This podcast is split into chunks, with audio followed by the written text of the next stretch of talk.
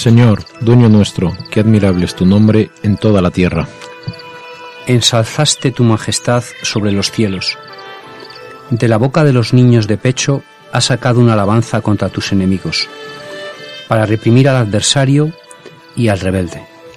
Cuando contemplo el cielo, obra de tus dedos, la luna y las estrellas que has creado, que es el hombre para que te acuerdes de él, el ser humano para darle poder. Le hiciste poco inferior a los ángeles, lo coronaste de gloria y dignidad, le diste el mando sobre las obras de tus manos, todo lo sometiste bajo sus pies. Rebaños de ovejas y toros, y hasta las bestias del campo, las aves del cielo, los peces del mar, que trazan sendas por todo el mar. Señor, dueño nuestro, qué admirable es tu nombre en toda la tierra.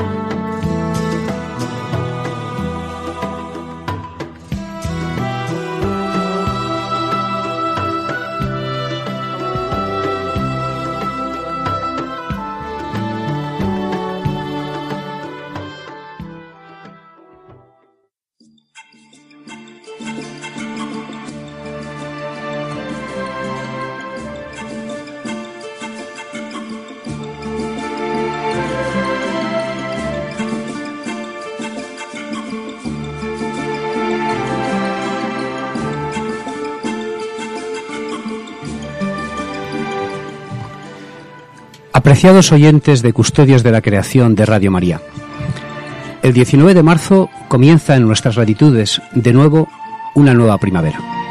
Y ese día, cerca del equinoccio de primavera, cuando el día dura igual que la noche, tiene un especial encanto. Aquí en nuestras tierras, la primavera es sinónimo de vida, de despertar de millones de nuevas generaciones. Mis alumnos oyen los infinitos cantos de las aves cortejándose. La llamada al amor se escucha en la naturaleza con una fuerza y un sonido especiales. Los vuelos nupciales surcan los aires. Las flores con infinitos colores empiezan a pincelar los campos esperando ya abril y mayo. Las cigüeñas en sus nidos se sienten felices. Las golondrinas vuelan. A las siete de la mañana todo es bullicio en el soto. Esta mañana, en Salamanca, el ruido de los pájaros era ensordecedor. Y bien, ¿Qué es la vida en primavera? Es ruido y es color. Es alejarse de lo establecido. Es separarse del ruidoso equilibrio aburrido de la ciudad. La vida se caracteriza por crear estructuras ordenadas, a base de desordenar los alrededores, por reproducirse y por ser capaz de transmitir información dentro de sí e intercambiar información también con los alrededores, en forma de materia y energía. Esas tres cualidades, orden, replicabilidad e información, no las poseen los elementos no vivos, como son las piedras o las rocas.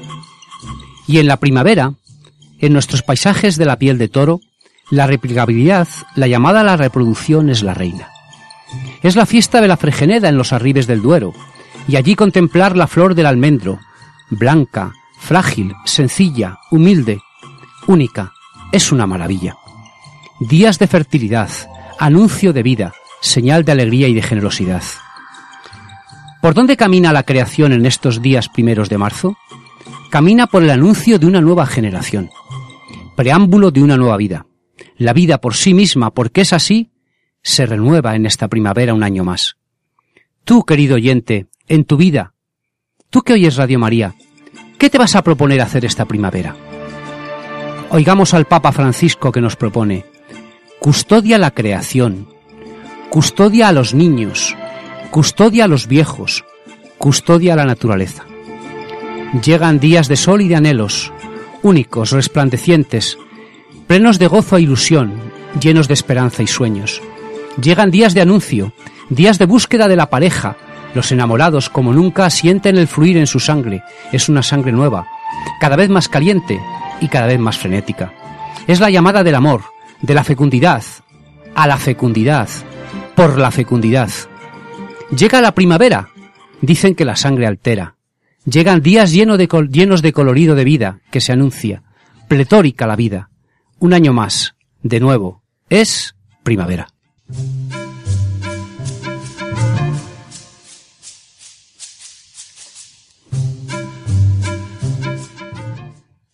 Muy buenas tardes, queridos oyentes. Bienvenidos a este programa de Custodios de la Creación, que como veis comienza con tanta fuerza y tanta energía. Bienvenidos a, también a estos eh, contertulios aquí que estamos reunidos un sábado más, eh, como cada 15 días, para compartir con vosotros esta hora y pues hablar de, de, de, muchos temas, pero sobre todo centrados en el medio ambiente. Tenemos con nosotros a, a Francisco Marcos, Paco, que nos ha hecho esta editorial tan preciosa. Buenas tardes, Paco.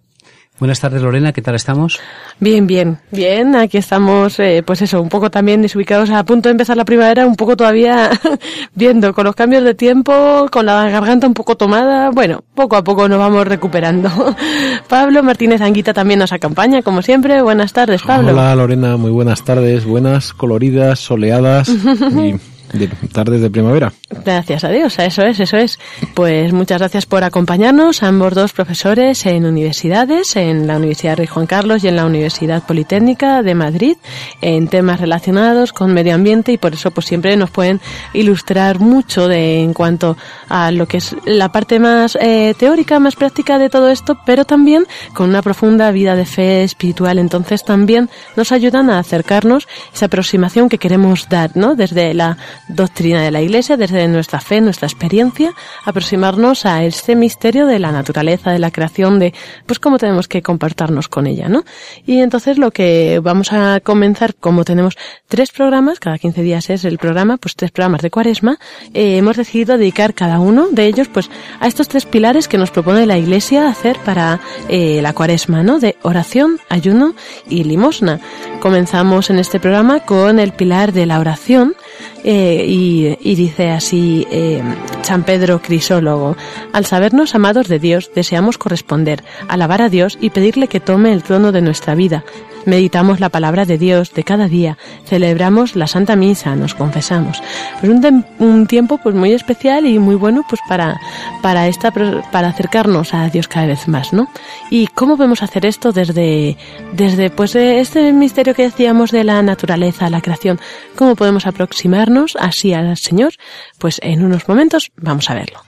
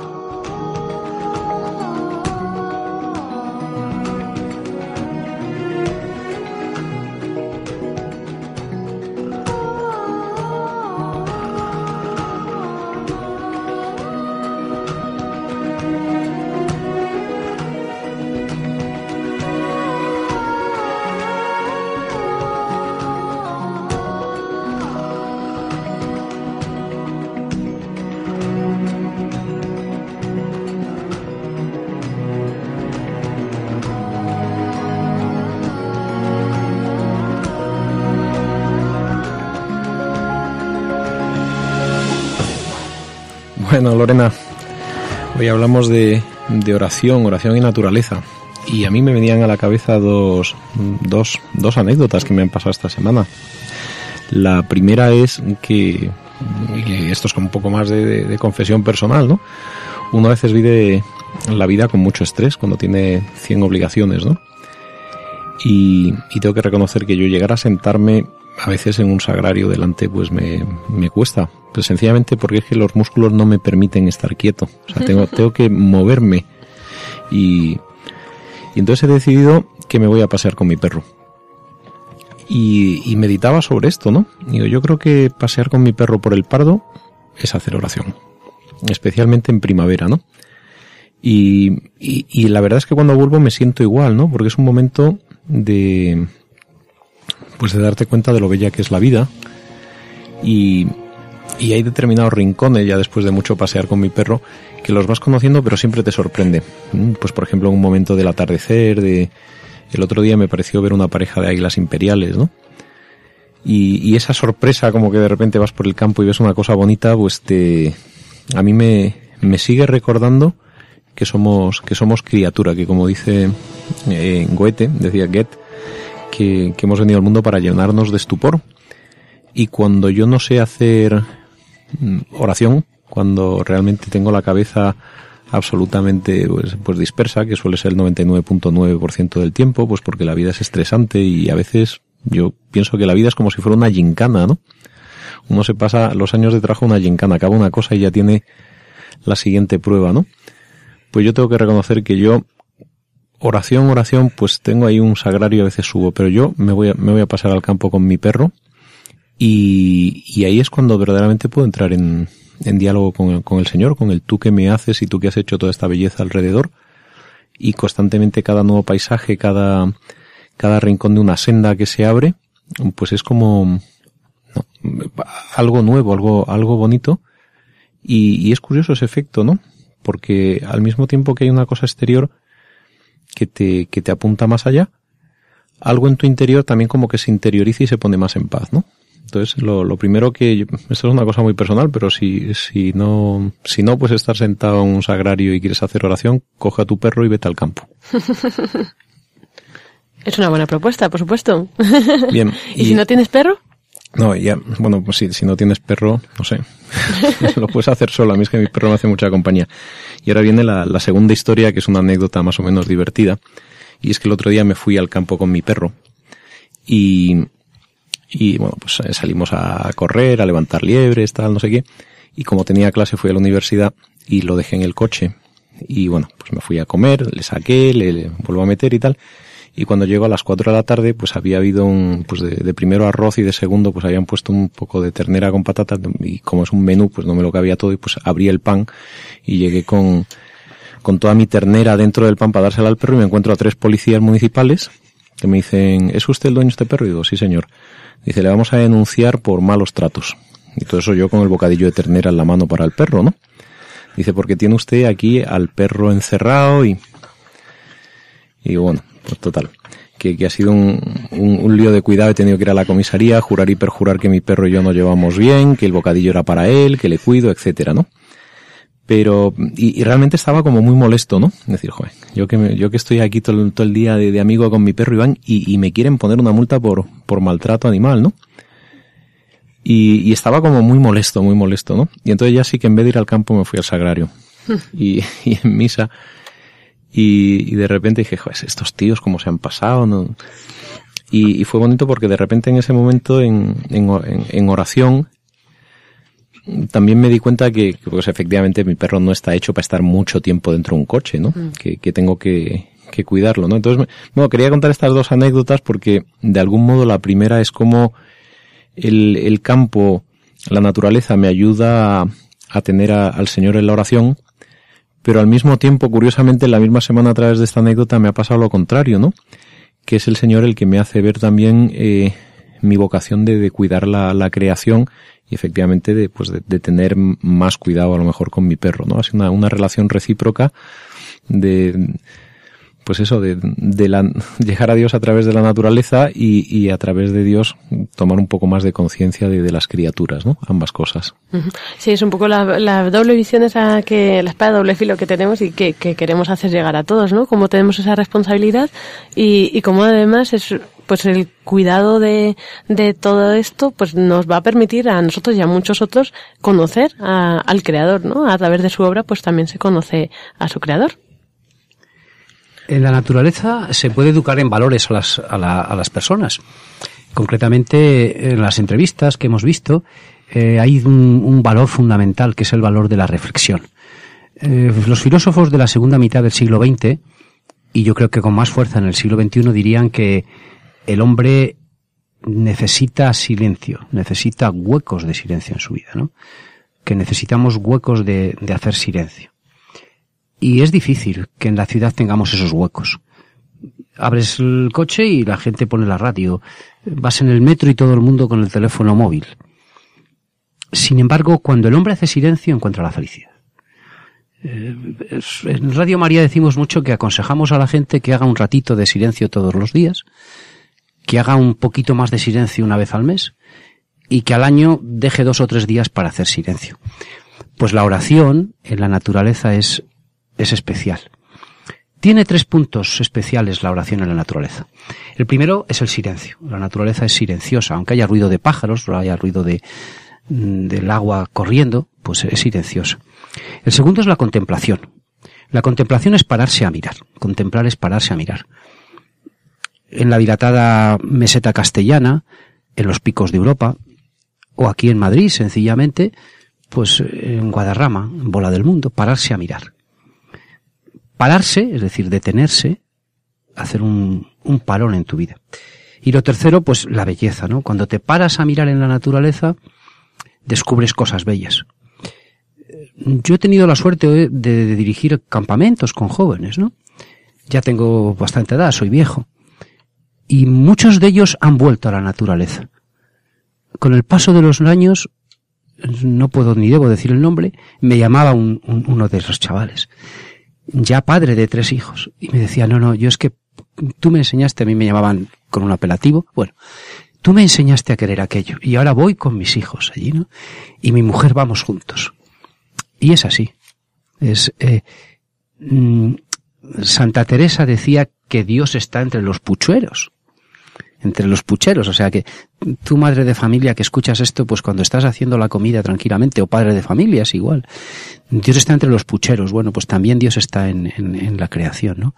El sagrario inmenso que es, que es Dios.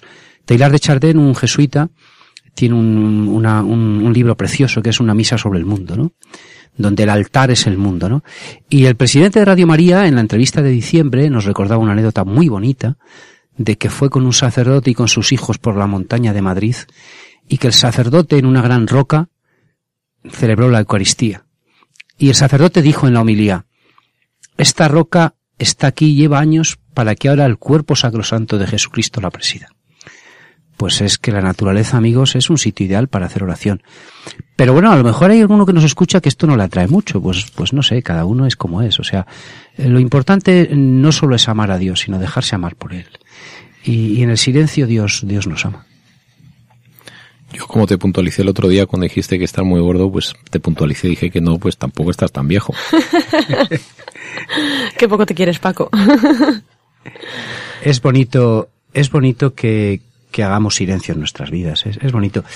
Es una fuente de necesidad. Quizás si hiciéramos más silencio tendríamos que ir menos a los psicólogos y este tipo de cosas, ¿no? Eh, Pablo, pues eh, le echaron la bronca por, por, decían que maltrataba a su perro. Yo a Pablo le he visto paseando con su perro alguna vez. Y bueno, pues eso es bueno también, ¿no? Porque nos hace humildes a todos, ¿no? No es bueno lo que le hayan hecho. Sí, Pablo, sí, es bueno porque eh, los policías probablemente se dieron cuenta de que tú querías al perro. Porque eso se nota. Yo soy de pueblo y cuando una persona quiere a su perro se le nota. O sea, Hombre, hay cosas que no le, se pueden ocultar. A ver, cuando le llevas un pepito de ternera es que hay algo. eh, sobre todo cuando el perro pues está, está feliz a ver si te si, si llevas un segundo pepito de ternera. Pero bueno, lo que quería contar con todo eso es que, que a mí personalmente el paseo en la naturaleza y el, el paseo con mi compañero, que es el perro, para mí es un es, es el momento de oración y es la, la forma en la que yo encuentro de, de, encontrar ese silencio que pues por estrés o por dificultad pues no soy capaz de, de hacerlo en mi vida, ¿no? Y, gracias a Dios tengo, tengo el campo para pasear y, tengo un compañero y, eso para mí es como pues es, un tiempo de, de oración, el, el poder salir al campo a pasear y a poner las cosas en orden y a pedir al Señor. En la escuela donde doy clases eh, llevamos veintitantos días con una anécdota que les voy a compartir con ustedes, que bueno, oyentes. Y es el búho, el búho que ha aparecido en la Escuela de Ingenieros de Montes de Madrid. Un búho real, enorme, descubierto por unos chicos encantadores eh, de pueblo que han hecho la formación profesional y ahora están en la universidad. La historia es real y no puedo por menos de contársela. Estos chicos, una tarde lluviosa de enero, que ha hecho mal tiempo, huyeron como una pareja de búhos estaban pues haciendo sus lances amorosos. Y el que es de pueblo, de guisando, dijo, esto es un búho. Y dijeron, ah, esto es mentira, has bebido cerveza, esto es imposible que sea cierto. Bueno, pasó un día, como dice la Biblia, pasó un día, pasó una mañana, pasó una tarde, y al día siguiente, eh, este chico se llama Víctor, he querido que viniera hoy con nosotros, pero Víctor está ocupado, tiene mucho que estudiar. Víctor, pues, oyó lo mismo, y dijo, ese es un búho, y no es un cárabo, ni es un autillo. Cárabo y autillo son otros pájaros parecidos. Eh, ya claro, la gente fue, y efectivamente, una pareja de búhos, pensamos que procedentes de la casa de campo, estaban en plena ciudad universitaria copulando. A mí me lo dijeron a los pocos días y lo mantuvimos en mucho secreto, pues porque claro, esto hay que tener delicadeza y hay que dejarles sobre todo que copulen a gusto, ¿no? Que estén a gusto, no molestarles. Y ahora, bueno, pues ahí están los búhos enormes, ¿no? Que, o sea que en Madrid, dice Pablo que él vio águilas imperiales, en Madrid tenemos águilas imperiales en el Pardo, o sea que no es, eh, yo creo que gracias a Dios la cultura católica, queridos oyentes, es para que estemos muy orgullosos de ella. O sea, tenemos que estar muy orgullosos de nuestra fe, porque los papas y los obispos siempre han defendido amor por la naturaleza, todos los papas y todos los obispos, los que tenemos ahora y los que tenían antes, y no es hacer la pelota a nadie en Radio María, siempre han conocido la naturaleza. Hay un obispo que no quiero decir el nombre porque se enfadaría mucho conmigo, que yo le le he oído hablar maravillas de cuando subía con todos sus amigos a los picos de Europa. Y cómo, bueno, hay dos imágenes que no, no puedo menos de, de, contarlas, claro. Es Juan Pablo II rezando el rosario con la sotana blanca en verano, en plena naturaleza. La figura gregia de Juan Pablo II, alto, fuerte, con un rosario, paseando con paz en verano, es preciosa. Juan Pablo II, la segunda anécdota, su apostolado con los jóvenes universitarios lo hacía en pases en piragua y vean la piragua paseando con ellos, ¿no? Por tanto, bueno, pues, pues nuestro gran papa, ¿no? Eh, era un amante de la naturaleza. Todos los grandes santos han sentido unión por la naturaleza. Hablo mucho, me van a perdonar Pablo y Lorena esta tarde. Y bueno, pues con todas estas cosas que estamos comentando, creo que para centrar un poco más en lo que el tema que, que nos eh, hoy nos guía, nos conduce, que era la oración en la cuaresma, ¿no? Pues mm, el otro día en la liturgia de, de las horas, esto había en el oficio de lecturas, pues un, eh, un sermón sobre el amor a los pobres de San Gregorio Nacianceno. Y la verdad es que me gustó mucho porque me hacía recordar eh, todo esto. Pensé en el programa y dije, yo creo que podemos llevarlo al programa porque nos puede ayudar a reflexionar y a meternos más en esta cuaresma y, y bueno, pues a ver si, si pensáis lo mismo. Vamos a leerlo y luego dejamos un tiempo para reflexión con nuestra pausa musical de, de hoy, ¿vale? Entonces, eh, es el del sermón sobre el amor a los pobres de San Gregorio Nacianceno, es vivamos unos con otros la bondad del Señor. Reconoce de dónde te viene que existas, que tengas vida, inteligencia y sabiduría, y lo que está por encima de todo, que conozcas a Dios, tengas la esperanza del reino de los cielos y aguardes la contemplación de la gloria. Ahora, por cierto, de forma enigmática y como en un espejo, pero después de manera más plena y pura, Reconoce de dónde te viene que seas hijo de Dios, coheredero de Cristo, y dicho con toda audacia que seas incluso convertido en Dios. ¿De dónde y por obra de quién te vienen todas estas cosas? Limitándonos a hallar en las realidades pequeñas que se hallan al alcance de nuestros ojos, ¿de quién procede el don y el beneficio de que puedas contemplar la belleza del cielo, el curso del sol, la órbita de la luna, la muchedumbre de los astros y la armonía y el orden que resuenan en todas estas cosas como en una lira?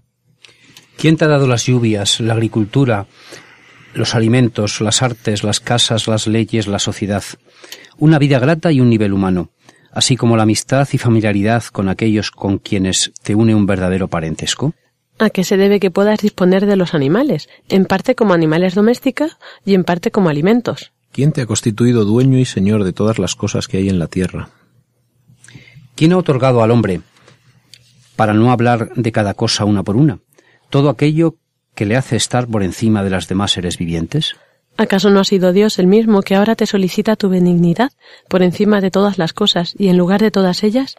¿No habríamos de avergonzarnos nosotros que tantos y tan grandes beneficios hemos recibido o esperamos de Él, si ni siquiera le pagáramos con esto, con nuestra benignidad? Y si Él, que es Dios y Señor, no tiene a menos llamarse nuestro Padre, ¿vamos nosotros a renegar de nuestros hermanos? No consintamos, hermanos y amigos míos, en administrar de mala manera lo que por don divino se nos ha concedido, para que no tengamos que escuchar aquellas palabras. Avergonzaos vosotros que retenéis lo ajeno, proponeos la imitación de la equidad de Dios y nadie será pobre. No nos dediquemos a acumular y a guardar dinero. Mientras otros tienen que luchar en medio de la pobreza para no merecer el ataque acerbo y amenazador de las palabras del profeta Amos, escuchadlo, lo que decías. ¿Cuándo pasará la luna nueva para vender el trigo y el sábado para ofrecer el grano? Imitemos aquella suprema y primordial ley de Dios, que hace llover sobre los justos y los pecadores y hace salir igualmente el sol para todos, al mismo tiempo que pone la tierra, las fuentes, los ríos y los bosques a disposición de todos sus habitantes. El aire se lo entrega a las aves y las aguas del mar a los peces y a todos ellos los subsidios para su existencia con toda abundancia, sin que haya autoridad de nadie que los detenga, ni ley que los circunscriba, ni fronteras que los separen, se lo entregó todo en común, con amplitud y abundancia, y sin deficiencia alguna.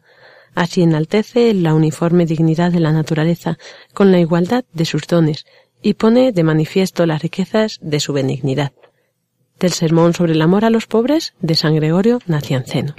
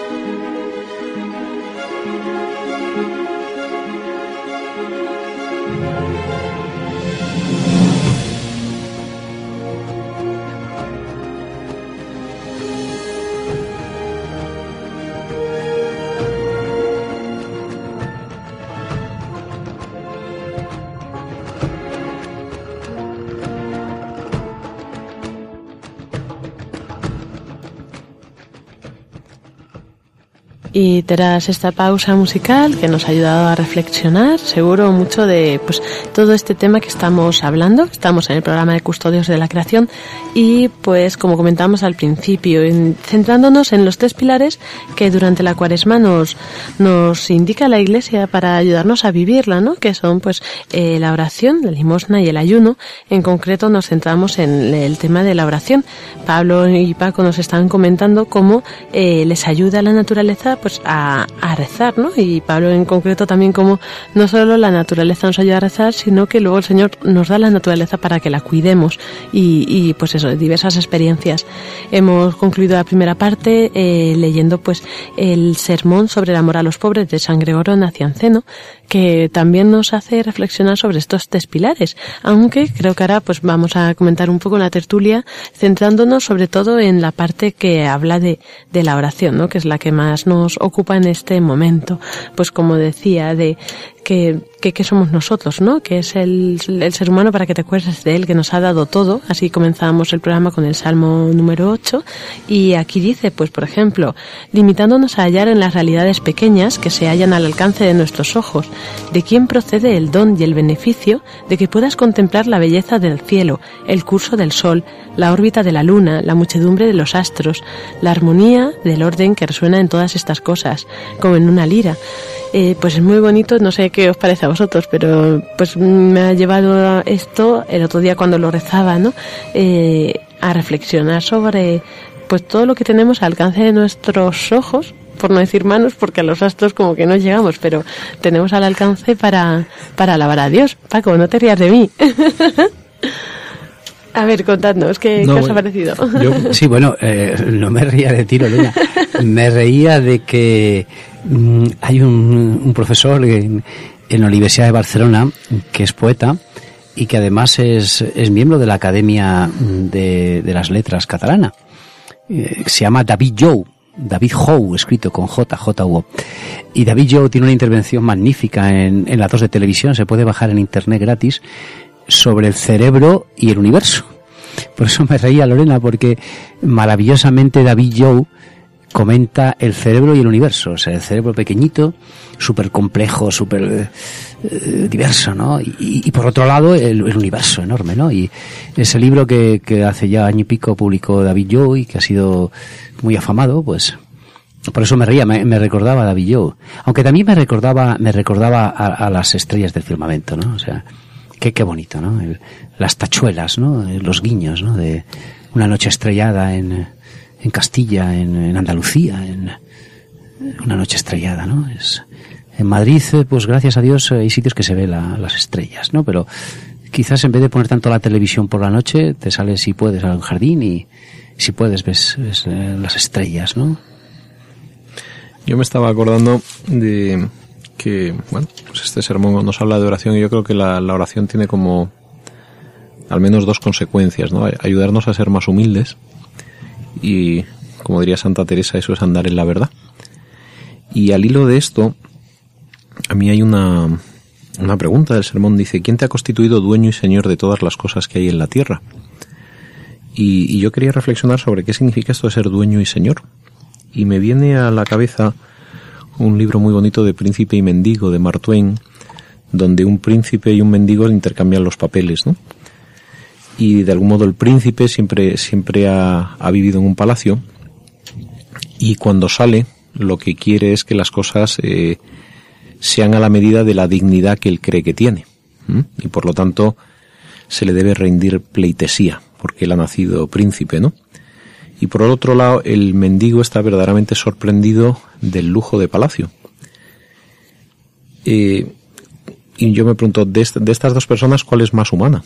¿no? Y yo pienso que la, verdadera actitud no es, o la actitud justa, precisamente eh, la que uno va tomando conciencia de sí mismo, es la de mendigo. Entonces, ¿cómo se puede ser dueño y señor de todas las cosas a la vez que eres un mendigo de las cosas?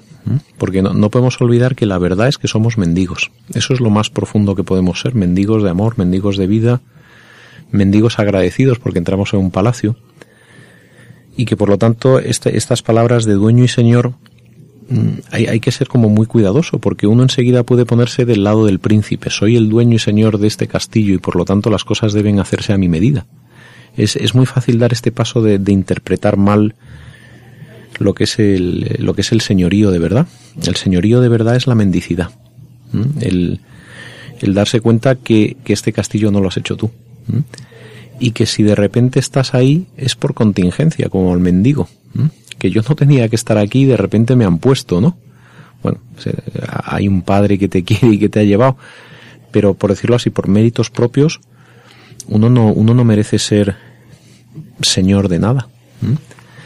Eh, uno por uno cuando camina en la verdad lo que se da cuenta es que, que la vida es una, es una contingencia. Es más, si, si evolutivamente vamos viendo cómo, cómo ha llegado el ser humano al planeta, nos damos cuenta que somos el elemento en términos evolutivos y biológicos probablemente menos necesario.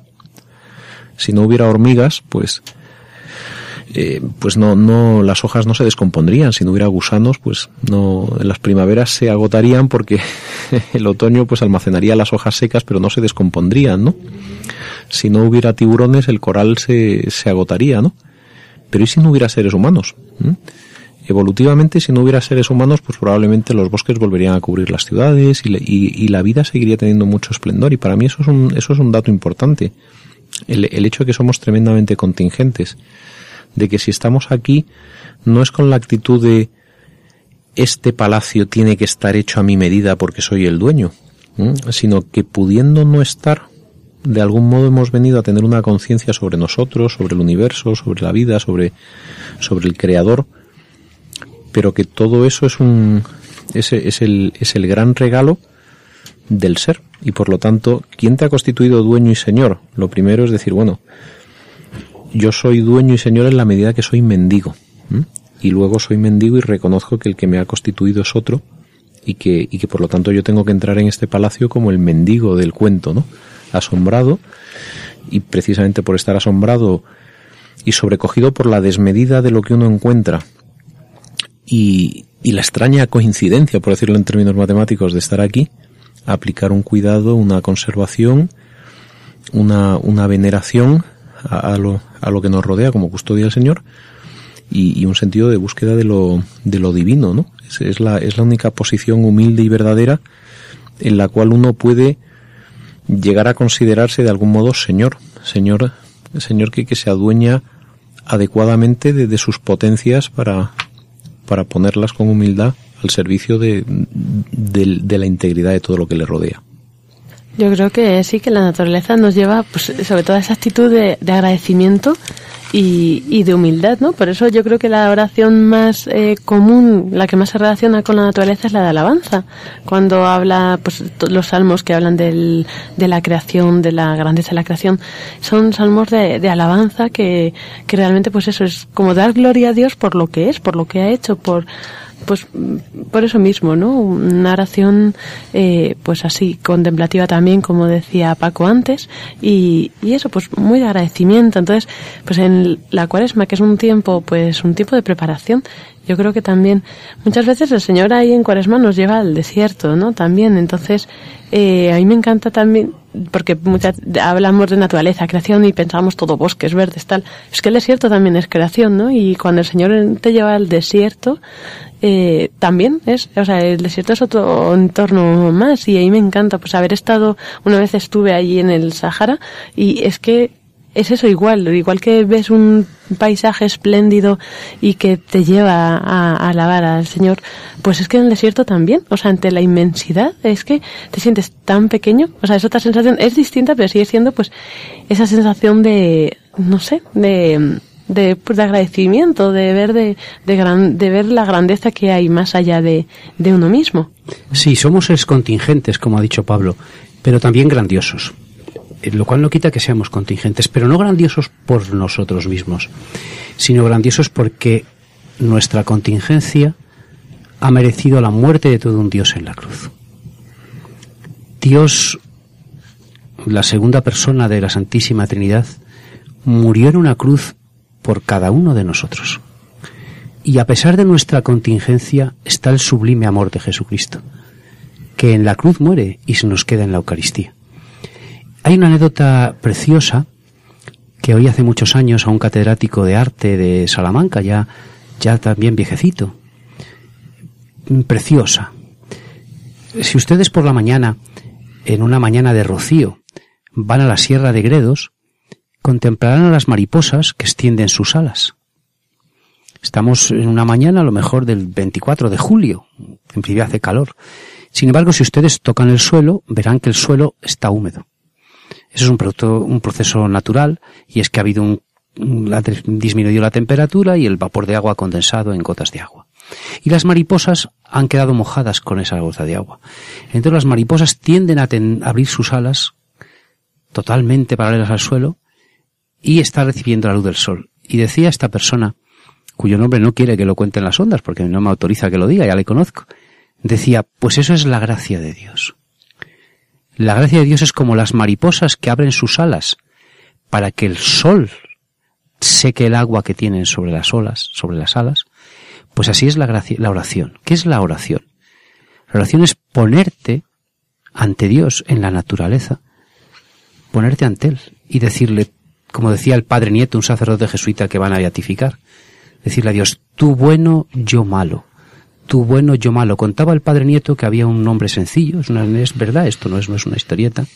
En Villa García de Campos, en Valladolid, había un hombre sencillo que llegaba allí, hacía un, rato de oración y se marchaba. Y un día el padre Nieto le pregunta, bueno, Felipe o Antonio, como se llama, ¿tú qué haces? Dice, yo, padre, digo, tú bueno, yo malo, tú bueno, yo malo, y se marchaba. Pues quizás a lo mejor esa es la oración más maravillosa de todas. Sí, yo además tengo, me viene a la cabeza otra, otra oración muy bonita, el versículo de San Francisco de Asís que dice, loado seas nuestro Señor por la hermana Madre Tierra que nos da vida y nos sustenta, ¿no? Mm, para mí es una, es, es un versículo que también uno puede, puede vivirlo permanentemente mirando cosas bellas, ¿no? Una, una y otra vez paseando por el bosque. Mm, loado seas mi Señor por darnos como sustento la hermana Madre Tierra. Madre porque nos sustenta, pero hermana porque nos lleva hacia ti que es una, es una doble denominación muy bonita, ¿no? Porque es verdad que Madre Tierra, pues es, un, es una denominación que se ha puesto muy de moda a partir de los años 90, etcétera, ¿no? Y, y es verdad, la, la, Tierra es como una madre que nos sustenta, es una madre física, ¿no? Y, y emocional también, ¿no? Pero qué bonito que además tenga la dimensión de hermana, porque entonces además de madres que podemos ser solidarios porque compartimos un destino común que es incluso más, más grande que ello, ¿no? Estamos, estamos llamados a, a encontrar nuestro sitio en el Señor con toda la creación. Con lo cual es bonito que además de madre sea, sea hermana, ese doble título que le daba San Francisco. Me parece que también es un, es, es un cántico muy bonito para tenerlo en mente cuando uno sale a pasear. Muchas gracias Paco y Pablo por vuestras reflexiones y seguro que nos ayudan mucho a, pues en esta cuaresma poder pararnos a contemplarnos lo que nos rodea y que eso también nos lleve a Dios, ¿no? Que no sea motivo de distracción, sino de camino, camino hacia el Señor.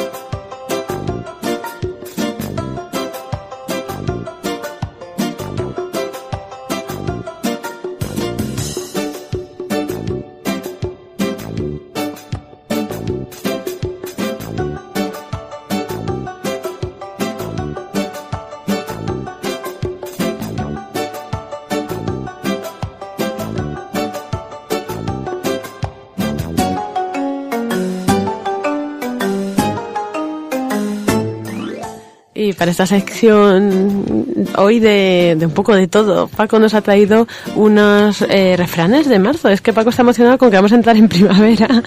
Aunque estemos en, cuaresma, pues bueno, hay algunos refranes curiosos que nos va a, a comentar ahora entre Paco y Pablo. Paco. Si marzo vencea, abril abrir agua nevea. es quiere decir que si en marzo hace mucho viento, en abril habrá mucha agua y mucha nieve. Bueno, y este, la verdad es que me sirvió el otro día de excusa con mi perro y la policía. Me decía, hombre, pero si ha tenido usted aquí al perro, digo, pero si es que hace fresco, y me dice, no, hombre, ahora hace calor. Y entonces tú tenía que haberle dicho este de marzo, marzuelo, un día malo y otro bueno. en marzo siembra el garbanzo, porque no sé si saben ustedes que en marzo se siembran los garbanzos. Bueno, y, esta es otra cosa que a saber si ya se cumple con el cambio climático o no, pero dice marzo ventoso y abril lluvioso hacen de mayo florido y hermoso. Mm, el mes de la Virgen, claro, con las flores. en febrero hay un refrán que dice que por San Blas, en febrero la cigüeña verás. Pues hay otro que dice, por San Raimundo, 15 de marzo, viene la golondrina al mundo. Esto es lo siguiente. Las golondrinas y las cigüeñas son aves migratorias siempre llega primero la golondrina, perdón, la cigüeña en febrero y siempre llega después la golondrina en marzo. Bueno, y si hay alguien que viene, hay otro que se va, porque hay otro refrán que dice, de marzo a la mitad, la golondrina viene y el tordo se va. Pero no solo el tordo, sino que entre marzo y abril sale el cucú de su cubil. Bueno, y yo creo que en la próxima, que será en abril, otros refranes mil. Ah, qué bien. Oye, esto está muy bien preparado, chicos. Me gusta esta sección. A ver si nos traéis más. Así que hasta el próximo programa, pues ya nuestros... Oye, pues vamos a proponer también a nuestros oyentes que nos envíen sus refranes, bien al Facebook de Custodios de la Creación o al email de custodios de la creación arroba radiomaria.es. Vamos a hacer anécdotas en la naturaleza. vamos a hacer un concurso. Señores y señoras Ladies and gentlemen, Custodios de la Creación presenta un gran concurso. El que nos mande el mejor refrán del mes de abril se le entregará por parte de una persona distinguida un gran premio. Pues muchas gracias chicos y esperamos más refranes en el próximo programa.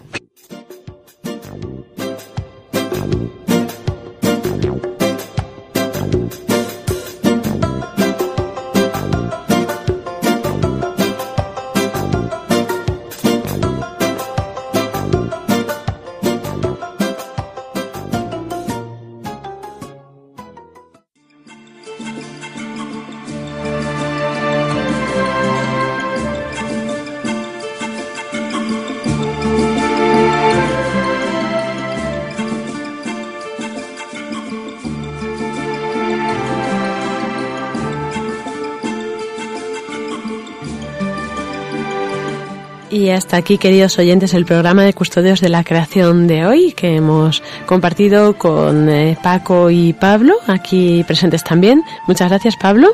Nada, muchas gracias a ti, Lorena, y gracias a nuestros oyentes.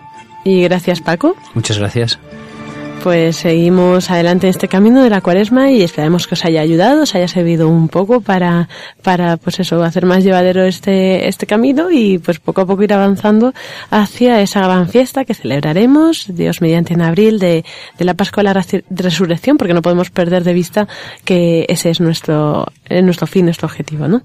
Pues muy buenas tardes a todos y que Dios os bendiga.